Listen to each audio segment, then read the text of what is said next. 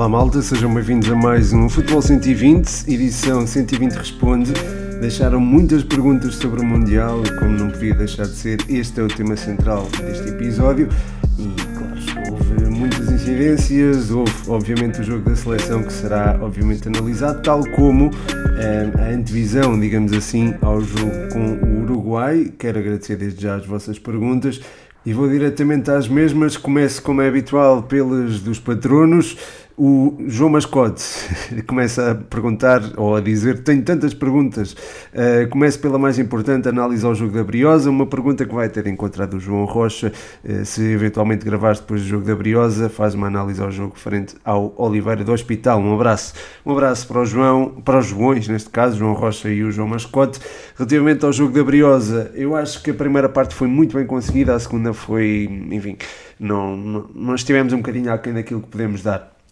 Uh, acho que o início foi prometedor, uh, a equipa esteve muito bem organizada, não deu espaço na profundidade, que era uma coisa muito explorada pelo Oliveira do Hospital, a equipa controlou bem nesse aspecto, depois foi subindo com, com alguma qualidade, depois houve aquele golaço do, do Teles, obviamente, e, e, fizemos um jogo, a meu ver, bem conseguido na primeira parte, ao nível daquilo que, do nosso potencial uh, e ao nível daquilo que podemos fazer. Na segunda parte houve um, enfim, há uma combinação de mérito do, da Oliveira do Hospital e de mérito da, da nossa Briosa, mas eu acho que uh, lá está, deixámos de controlar tão bem a profundidade, deixámos que o, o corredor central deles também uh, fosse, subindo, fosse subindo e fosse ganhando metros sobre o nosso e, e acabou por se verificar um empate. A entrada na segunda parte não foi muito bem conseguida, a meu ver, e pronto, eh, resultou no tal 2-2 de qualquer forma, pronto, há, há, ainda a esperança de, pelo menos, uh, evitarmos terminar em último lugar, ou pelo menos nos dois últimos lugares, para na próxima fase não, não termos essa penalização de termos menos pontos face às restantes equipas.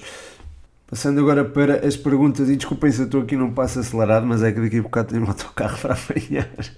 De qualquer forma, pronto, se não consegui gravar tudo hoje, uh, hoje não, agora gravo mais daqui a pouco. Uh, mas um, há aqui mais perguntas do João Mascote. Ele pergunta: a Argentina com Messi condicionado deixa de ser candidata? Ele diz aqui antes do jogo com o México e pergunta também a mesma coisa com o Brasil sem Neymar. Uh, eu acho que são coisas distintas, efetivamente. O Messi é uma referência criativa na Argentina e é um jogador que tem muita é, obviamente, pronto, a qualidade dele é inegável, é do Neymar também, mas ele é uma referência criativa na Argentina e eu acho que sem ele eh, a Argentina não flui tanto a nível ofensivo e não tem também aquele desbloqueador de jogo. Se o Brasil não tiver Neymar, tem Richarlison, tem Vini Júnior, tem Anthony, tem. Enfim, o Neymar é certo que é uma espécie de armador de jogo nesta altura, mas eh, acho que não havendo Neymar não é tão preocupante como no caso da Argentina não ter Messi, porque o Messi continua a ser uma, uma figura muito importante nesta equipa. Um, é certo que há outras referências, eh, eventualmente, como o Lautaro Martínez uh, ou eventualmente Di Maria, mas Di Maria é um jogador muito mais exterior, é certo que tem vindo a interiorizar-se ao longo do tempo, mas é um jogador muito mais exterior e não tem qualidade técnica de Messi, apesar de ter também qualidade técnica. Um, e Lautaro Martinez é um jogador que joga muito mais uh, adiante no terreno, digamos assim. Portanto, nesse, neste sentido, acho que há, a Argentina iria sentir muito mais a falta do Messi do que uh, o próprio Neymar e aliás, não sei se estava condicionado ou não, é possível que sim, as notícias apontam nesse sentido, mas o Messi voltou a ter influência no jogo com o México, tanto que fez um gol e uma assistência nos dois golos que deram a vitória aos argentinos. O Mascote pergunta ainda: Qatar, Gales e Costa Rica não têm qualidade para estar no Mundial com um novo formato de 42 equipas, não achas que isto se vai agravar e vão haver mais equipas deste género? Um, Acho que é uma, uma pergunta interessante. Eu não concordo necessariamente com é, o Gales e Costa Rica não ter qualidade para estar no Mundial. Eu acho que tem. Eu acho que cada vez mais estamos a assistir a uma, um, uma, uma junção, digamos assim, da, da qualidade, ou, ou pelo menos uma, uma atenuante face ao fosso que existe entre as grandes seleções e as seleções, as seleções menos cotadas, eh, e esse fosso também permite que se possa sonhar, digamos assim, eh, as seleções mais pequenas possam sonhar. O facto de não haver tanto tempo de preparação para o Mundial e não se trabalhar tanto com a equipa faz com que forçosamente uh, os jogos um, os jogos sejam mais equilibrados e portanto não se imponham tanto ou não se imponha tanto digo uma uma, uma matriz tática, portanto é uma coisa que passa para segundo plano. E nesse sentido uh, sim, acho que há pode haver, pode haver espaço para que o Mundial alargado possa incluir estas equipas, embora, lá está, o Qatar eu acho que está uns furos abaixo e acho que há, equipa, há seleções e seleções. E há, pronto, eh, neste caso o Qatar está, está uns furos abaixo, eu, eh, o país de Gales e Costa Rica não, não, não acho isto, eh, e acho que o facto do Mundial se alargar até vem trazer horizontes e alargar aquilo que é o produto de futebol Portanto, nesse sentido pode ser interessante, embora, lá está, há jogos que podem não ter tanto interesse. Uh, se já há eh, jogos que não têm assim tanto interesse, teoricamente, no na perspectiva uh, ou neste uh, formato atual, imagino-se com 42 equipas, não é? Mas, mas enfim, no que a mim diz respeito, isto é uma perspectiva muito pessoal, eu gosto muito de ver estes jogos disputados, sei lá, entre uma Tunísia e uma Austrália, por exemplo, porque lá está, é tal diversidade e também foi isso que me fez eh, fascinar pelo, pelo Mundial. Um, é certo que não, podem não ser acompanhados e podem não ser comercialmente tão apelativos, e nesse sentido acho que também tem de haver uma gestão de, de, por parte da FIFA, embora se calhar a longo prazo faça, faça algum sentido. Um, mas, Scott, deixa ainda outra pergunta. Uh, aqueles momentos de aflição defensiva contra alguém são fragilidades ou nervosismo da estreia?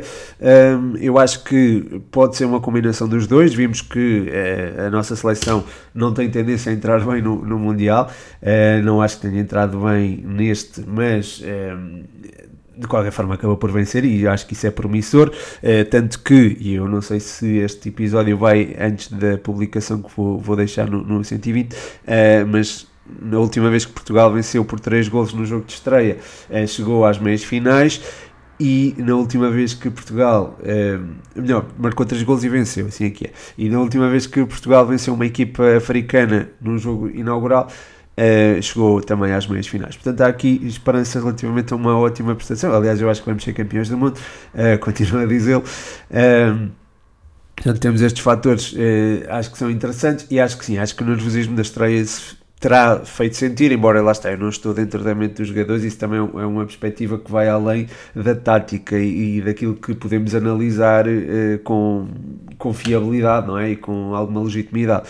Mas, mas a meu ver, eh, poderá ter sido algum nervosismo da estreia, até porque houve erros de jogadores que, e não vou obviamente enunciar, eh, desculpem, houve alguns erros que eh, não são propriamente normais e que serão fruto de circunstâncias, lá está, extra-jogo e entra aqui o tal nervosismo. O João Mascote diz ainda preciso das tuas tips e pronto, tens acesso a elas, Mascote, em patreon.com.br futebol 120. Aliás, o dia de ontem começou até, eh, correu aliás eh, muito bem, não começou bem, mas correu bem, uh, três acertos em quatro apostas. Aliás, fizemos cinco até agora, quatro foram certas. Um, Passando agora a outra pergunta de um patrono, o podcast universitário, que eu mando um grande abraço ao Rafa. Eh, ele pergunta como prevês que seja o jogo de segunda contra o Uruguai. Olha, acima de tudo, eu acho que vai ser um jogo também com um grande impacto físico. Um, ehm, o, acho que a seleção uruguaia tem um meio-campo que se dá bem com, esse, com essa dimensão do jogo e Portugal irá ter também de, de se se orientar nesse sentido. Uh, há, acho que seria útil, a meu ver, utilizar um meio-campo mais robusto. Neste caso, acho que entra Palhinha, por exemplo, e entraria eventualmente o, o Vitinha uh, para dar boa circulação de bola e evitar que a, a, a, supremacia do corredor central eventual do, do Uruguai possa fazer sentido diante da nossa seleção. Eu acho que temos capacidade para superar este Uruguai, que virá eventualmente mais nervoso. o ataque do Uruguai pode ser difícil de travar mediante aquilo que for Darwin Núñez. Se ele for bem anulado, acho que uh, pode eventualmente ficar seco este ataque do Uruguai. Eu sei que existe Luís Soares com todo o peso uh, associado ao mesmo, mas Luís Soares, este Luís Soares não é o mesmo 2018 ou 2014 ou 2010. É, é diferente. É um Luís Soares que está no na, pronto, numa fase descendente da carreira que é compreensível, continua a ser muito perigoso, não deve ser subestimado, mas acho que eh, as referências ofensivas do Uruguai têm, a meu ver, eh, perdido algum impacto eh, e, se, e, acho que Darwin Nunes é neste momento a maior referência e é preciso anulá-lo, acho que eh, o lado direito da defesa nacional tem que estar particularmente atento porque o Darwin foge muito para o lado esquerdo eh, e nesse sentido o João Cancelo vai ter que ter atenção redobrada, eh, o Bernardo Silva eventualmente terá de ter um compromisso defensivo uh, ainda mais reforçado, não é que não, não o tenha, eu acho que ele tem e é um jogador também muito consciente a nível coletivo, mas acho que neste jogo terá de estar particularmente atento ao Darwin Núñez, depois é tentarmos sair uh, de forma mais ou menos apoiada uh, e, e, tentar contornar assim a primeira fase de saída, ou, ou melhor, tentar ter maior qualidade na primeira fase de saída uh, e, e fazê-lo fazê de forma segura, uh, evitando assim uh, que haja pronto, os tais duelos no, no, no meio campo ou, ou, haver uma supremacia do Uruguai ou mesmo igualdade numérica no corredor central. Eu acho que é, é preciso esbater isso para esbater essa tal capacidade física e acho que a partir daí o jogo pode se desbloquear e ficar a nosso favor. Uh, a seguir, o David Cruz, também patrônia, quem o manda um forte abraço, pergunta boas sempre uh, que jogadores estão a destacar no Mundial, três nomes no mínimo, e o Luís Limas 90 pergunta, é uma pergunta que vai direcionada aqui a do, ou que vai de encontrar do David, uh, os jogadores que mais se destacaram pela positiva e negativa na primeira jornada do Campeonato do Mundo. Ora, eu não costumo falar muito mal dos jogadores, não é que os jogadores do Campeonato do Mundo vão ouvir este podcast, ou se calhar até vão, mas não gosto de dar esse destaque negativo, portanto, prefiro focar no, no, positivo. E olhando para aquilo que foi o Campeonato do Mundo até agora, Antoine Griezmann é um nome que eu tenho obviamente que destacar, fez um jogaço e pronto, olhando mesmo para a primeira jornada, ignorando talvez a segunda se quiserem, porque ele na segunda também fez um jogaço, uh, foi um jogador que orientou muito bem o jogo da, da seleção francesa e foi um jogador que a meu ver merece, merece esse, tal, uh, esse tal destaque. Uh, depois, gostei bastante do Bruno Fernandes ao serviço da nossa seleção, gizou o jogo da, da, da seleção nacional de forma fantástica e acho que é também um nome que deve ser destacado. Da mesma forma, acho que o próprio Richarlison, pelos gols e também por aquilo que jogou, também foi um dos destaques, sem dúvida alguma. Se quiserem alguém assim mais fora do, do radar, digamos assim, posso dizer que gostei bastante do Moisés Caicedo, no meio campo do Equador foi um ponto de equilíbrio muito importante. E pronto, posso falar só da primeira partida, mas na segunda ele também esteve muito bem, eu sei que ele se calhar não teve um rating assim tão alto naquelas aplicações ou até nos sites eh, com, com algoritmos por causa do erro que levou ao golo da, da seleção seleção holandesa ou neerlandesa, desculpem, e acho que lá está, nesse, nesse sentido acaba por pronto, acaba por tornar um bocadinho mais difícil a sua o seu elogio, digamos assim, mas, mas foi um jogador que esteve muitíssimo bem e, e merece e, acho que a meu ver até foi se calhar o melhor jogador em campo frente, ao, frente à, à, à Holanda, uh, frente ao Frankie de Jong, acho que meteu no, no bolso, digamos assim, e fez, fez uma jogatana, mas pronto, mesmo olhando só para a primeira jornada, acho que é um jogador que, que merece esse mesmo destaque.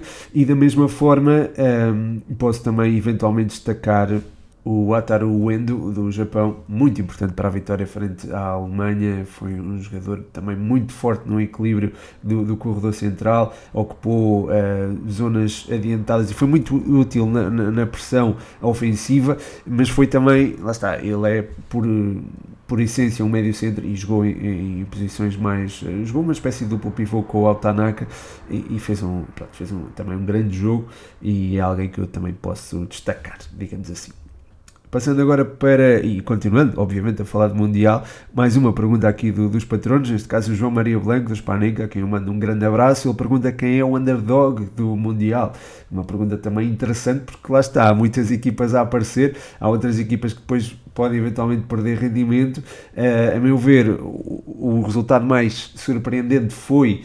Um, ehm, o da, o da Arábia Saudita frente à Argentina não, não estava todo dentro da, das previsões, a meu ver. Eh, o Japão, eu achava, e acho que é uma equipa que pode surpreender ainda. Um, é certo que neste momento que estou a gravar está a perder com a Costa Rica, mas um, acho que é uma equipa que pode uh, de facto, eventualmente surpreender, uh, mesmo apesar desta, desta derrota, uh, que a meu ver terá sido um, um abre-olhos. mas, mas pronto, até agora acho que tem sido talvez o Japão, embora também tenha gostado por exemplo, da exibição da, do Canadá frente à Bélgica, apesar de haver ali uma, algum desacerto na, na finalização, acho que é uma equipa a ter em conta. Uh, enfim, há, há aqui uma, acho que há, posso falar destas, destas equipas, também posso falar do Equador que fez uma ótima exibição, uh, frente, uma exibição muito segura, uma exibição sólida uh, frente a, aos Países Baixos e frente ao Qatar também. Portanto, acho que posso apontar estas equipas para já. A seguir, o Vasco de Jesus pergunta, ou melhor, uh, deixa aqui um comentário sobre o deserto de ideias tático de Southgate no comodismo inglês. É de facto preocupante este a forma como a Inglaterra uh, se apresentou no segundo jogo. No primeiro jogo eu acho que teve relativamente competente. É certo que terá, tido, terá aproveitado um certo nervosismo da estreia, há bocado o mascote falava acerca disso e, e de facto ter-se-á sentido uh, da parte do Irão, mas frente a. Uh, aos Estados Unidos, acho que e frente a uma equipa que se revelou mais agressiva e mais acutilante no corredor central, a Inglaterra sentiu óbvias dificuldades, uh, mesmo que Harry Kane seja muito útil e a vir, é, é mesmo muito útil, é, é, dos, é, o melhor ponta de lança do mundo a jogar fora da, da, da grande área, vem atrás e dá, dá, é muito, dá muito apoio e permite também a interiorização dos extremos para as zonas de finalização. Acho que apesar disto, e apesar de haver, por exemplo, essa dinâmica estabelecida, acho que há muito que melhorar nesta seleção da, da, da Inglaterra, eh, mesmo após o 6-2 frente ao Irão, e também fiquei com a sensação de que uh, havia muito a melhorar, e acho que sem espaço esta Inglaterra pode não render tanto. É certo que Harry Kane consegue criar esses mesmos espaços, mas mesmo assim, falta qualquer coisa e falta haver, sobretudo, fluidez no ataque, o que é estranho dizer perante uma seleção que tem tanto talento que é, Marcos Rashford, por exemplo, não é titular absoluto, nem mesmo o Sterling. Portanto, há Rashford, há, há Sterling, há Saka, há, há Foden, há, enfim, há Mason Mount também tem feito e, a meu ver, fez um grande jogo frente ao Irão. Uh, portanto, acho que há aqui todo um conjunto de, de, jogadores com muito talento e que se calhar pedem outra fluidez a nível tático. Um, portanto, estou, estou plenamente de acordo aqui com, com o Vasco. Uh, depois o, Rodrigo Nóbrega pergunta uh, perspectivas para os treinadores portugueses no Mundial. Um, obrigado, Rodrigo, um abraço para ti. Um abraço também para o Vasco, não sei se mandei ou não, e já agora agradecer também a pergunta. Mas uh, relativamente aos treinadores portugueses no Mundial, Fernando Santos irá, a meu ver, ser campeão do mundo. Um, pronto, não sei se não sei se há muita gente que calhar não, não vai gostar, ou, quer dizer, eu acho, que, eu acho que toda a gente vai gostar no fundo, acho que essa questão do patriotismo, uh, ou, melhor, no, do, sim, do patriotismo acho que vem sempre ao de cima, independentemente de quem for aí, o treinador ou o homem que nos levar à, à vitória, uh, e independente, independentemente dos jogadores que, que nos ajudem a conquistar isso mesmo, acho que seria uma até uma parvoíce Uh, e desculpem o termo, mas parece mesmo uma parvoíce nós acharmos que por esta por aquele, por este ou por aquele jogador representar a nossa seleção que deixamos de, de apoiar ou por ser este treinador deixamos de festejar, enfim, eu acho que não a meu ver não faz sentido, pronto, uh, mas, mas pode fazer sentido noutra, noutra perspectiva e sob outra base de argumentos que eu não encontro, não consigo encontrar. Uh, relativamente a Paulo Bento, eu acho que fez uma fez uma exibição promissora. A nível defensivo, esta Coreia do Sul é muito sólida e é também pronto, fruto, fruto do trabalho do treinador.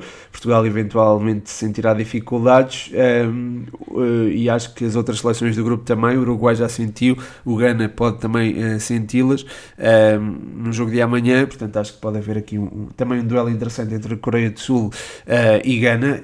e acho que Paulo Bento tem aqui eventualmente eventuais possibilidades de, de, se apurar, embora eu acho que sejam mais reduzidas do que as de Carlos Queiroz com o Irão, a vitória uh, épica, porque foi mesmo épica frente ao país de Gales, com, com tudo aquilo que, que estava a acontecer, aquela iminência do golo que nunca mais chegava e chegou aos 90 mais 8, e num lance em que... Um, ehm, há um disparo fora da área, enfim, foi, foi bonito de se ver, foi muito bonito e ainda por cima ver a forma como aqueles jogadores viveram aquela, aquela vitória e também com tudo o que se está a passar no Irão foi, foi fantástico, foi uma das uh, vitórias que eu mais gostei de, ou um dos jogos que eu mais gostei de ver neste Mundial e pá, fiquei muito feliz um, pelo, pelo, pela seleção iraniana, pelo Carlos Queiroz, enfim, por tudo. Uh, por, tudo aquilo que, por tudo aquilo que representou aquela vitória, uh, até, no, até no, no âmbito futebolístico acho que foi uma vitória muito, muito importante e muito interessante.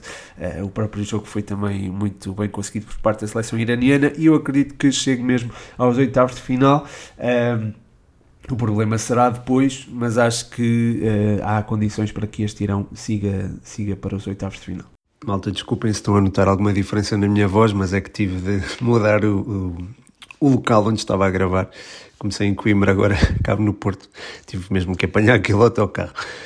Um, mas passando então para as próximas perguntas, e agora estão relacionadas com a seleção nacional, há aqui várias e são interessantes. O Cristiano Vasconcelos pergunta porquê é que o Mr. Fernando Santos não levou o Renato Sanches, faz muito falta, muita falta à seleção.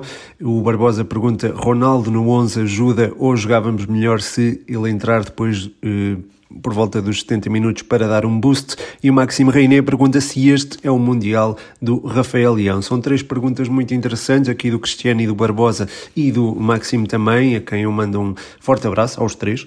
Um, Relativamente à não convocatória do Renato Sanches, eu acho que está relacionada com os jogadores que existem no lugar dele e, e, por exemplo, o Mateus Nunes é um médio que rasga linhas e que dá um impacto físico que não é semelhante ao do, ao do Renato Sanches, mas um, anda lá perto e é também alguém que traz também outras valências que o Renato Sanches não tem, é um jogador evoluído tecnicamente um, e, enfim, o Renato Sanches também, mas uh, há, há, há diferenças entre ambos e eu entendo que o Mateus Nunes, tendo mais rotinas de jogo, tendo mais uh, ritmo competitivo, seja escolhido em vez do Renato Sanches. Depois há uma panóplia de jogadores uh, como, enfim, o Edimo Carvalho, que é muito...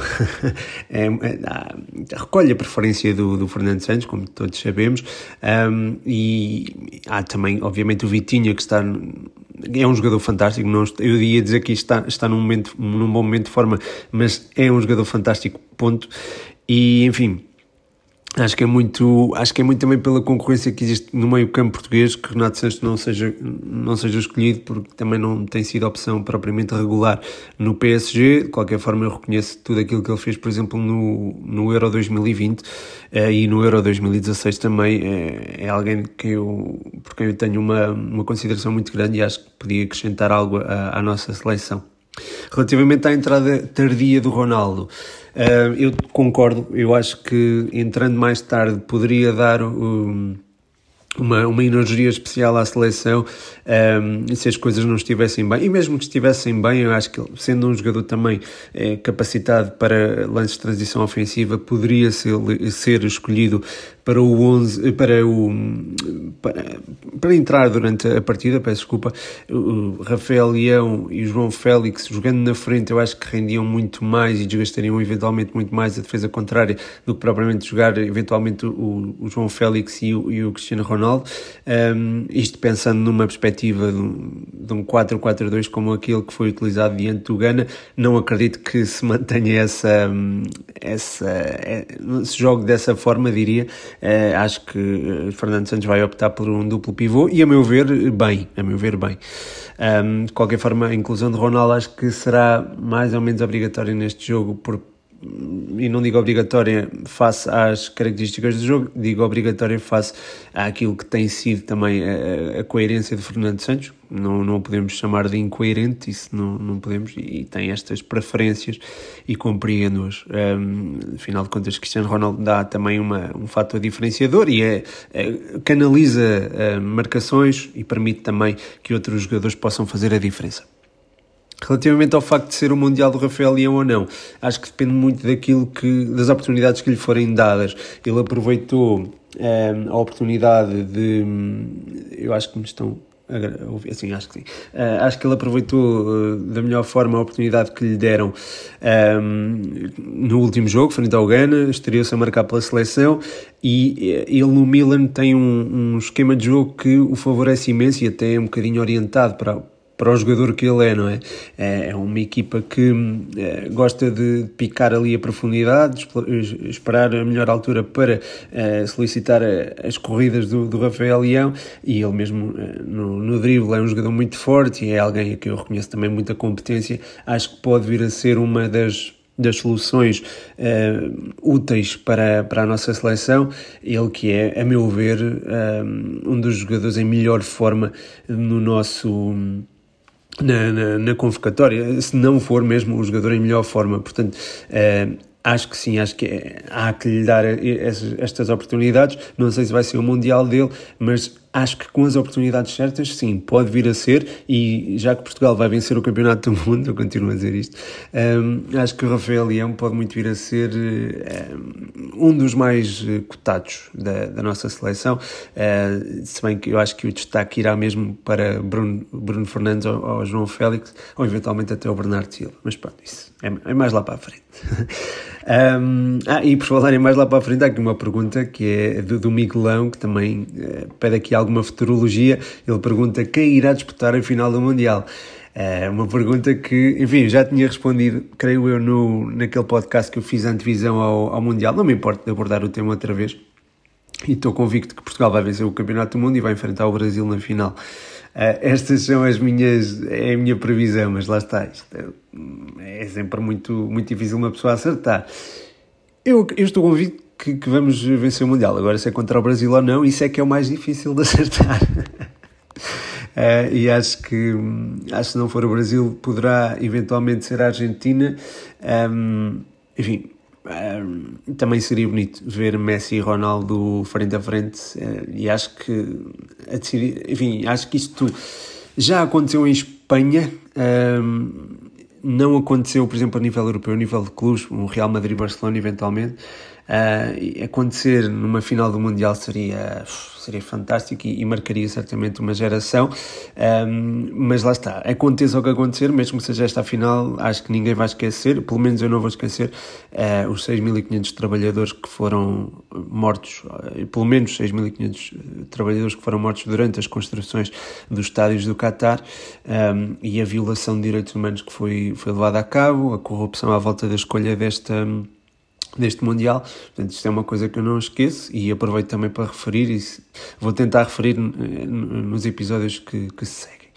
Um, ainda sobre o Mundial, o Eduardo Andrade deixa aqui uh, duas perguntas. Aliás, deixou três, duas sobre o Mundial e outra que já vou abordar também, que é sobre um assunto especial. Um, uh, pergunta 0-0 no Mundial, o que é que se passa?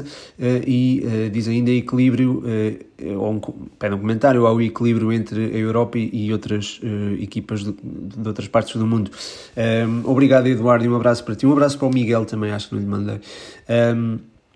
Relativamente ao equilíbrio entre a Europa e outras partes do mundo, de facto, é verdade, tem existido essa, esse equilíbrio. Ainda agora, por exemplo, a Croácia, a Croácia sim, a Croácia está a perder neste momento, que, que vos gravo frente ao Canadá, e um, Marrocos está, uh, venceu, digo, a Bélgica. Portanto, uma equipa africana derrotou uma europeia e uma equipa um, norte-americana está a derrotar um, também uma seleção europeia que, curiosamente, foi finalista da, do, do último Mundial.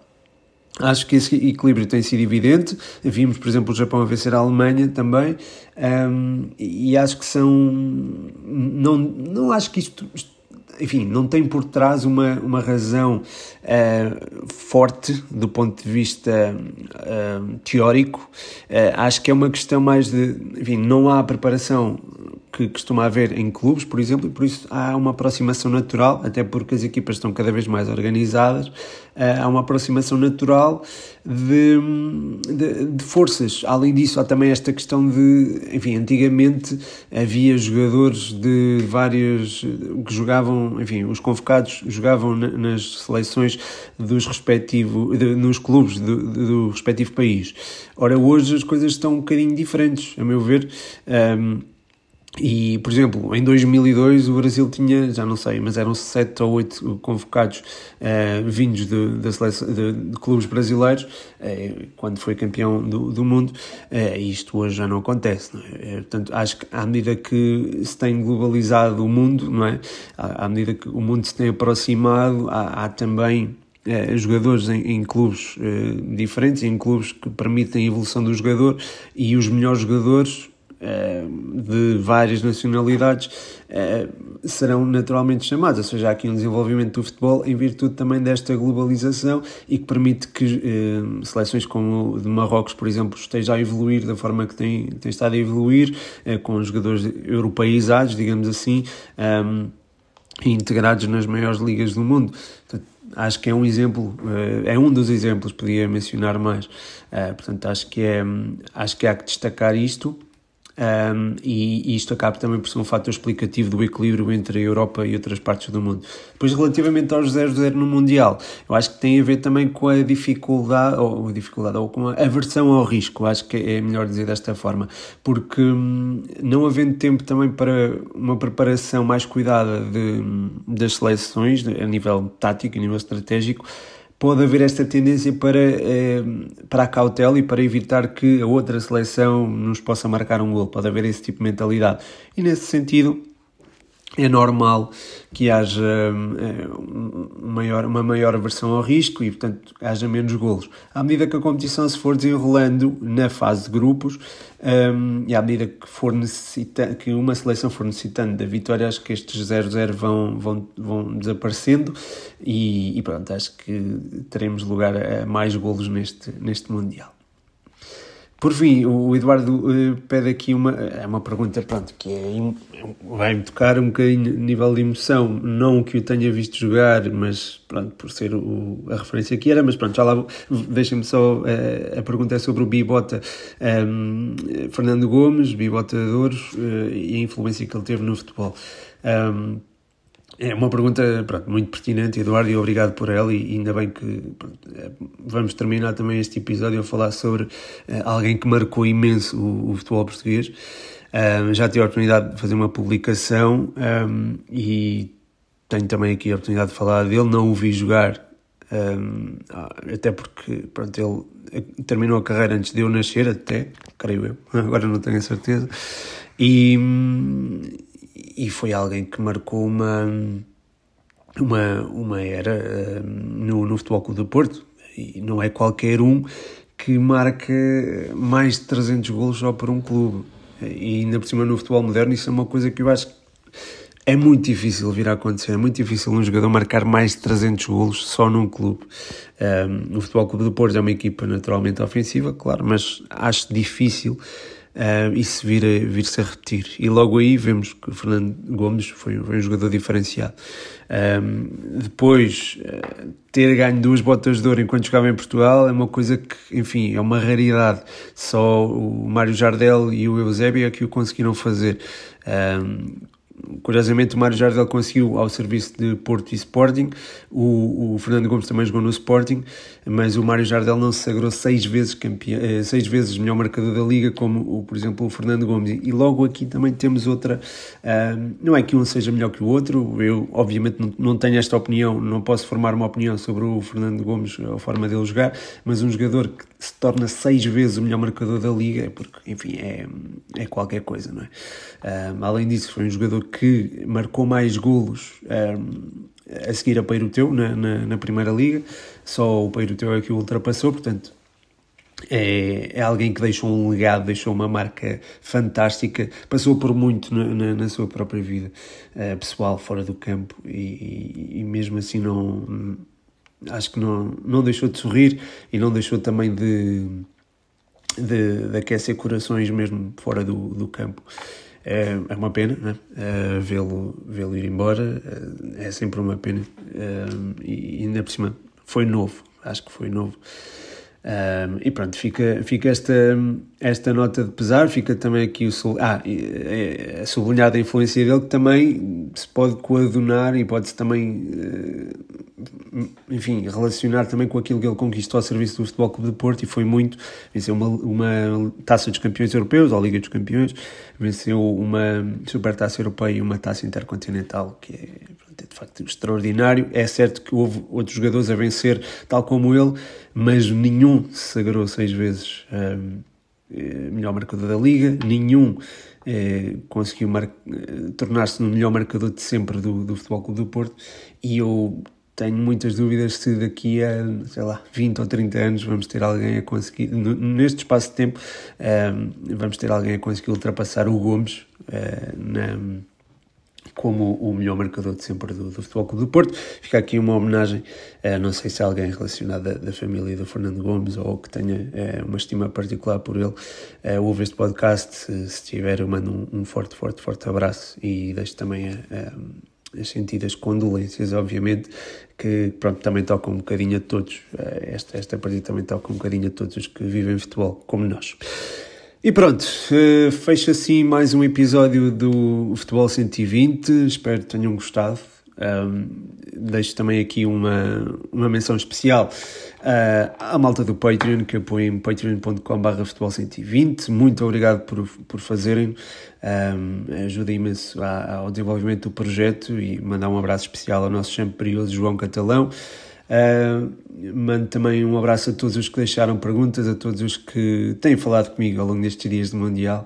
É, tem sido muito bom ver o vosso feedback, sobretudo em relação ao, ao Twitter. tenho estado mais participativo, mais participativo, até agora tenho conseguido falar de todos os jogos do, do Mundial. Vou, vou tentar fazer, deixar sempre ali uma, uma opiniãozinha e deixar também na, nas stories. Um, muito obrigado por esse feedback, muito obrigado por, por estarem desse lado, claro. E pronto, é isso. Vamos falando. Uh, amanhã Portugal ganha, claro. E já sabem, e continuo a acreditar que vamos ser campeões do mundo. Um forte abraço. Meu nome é Pedro Machado e este foi mais um episódio do Futebol 120.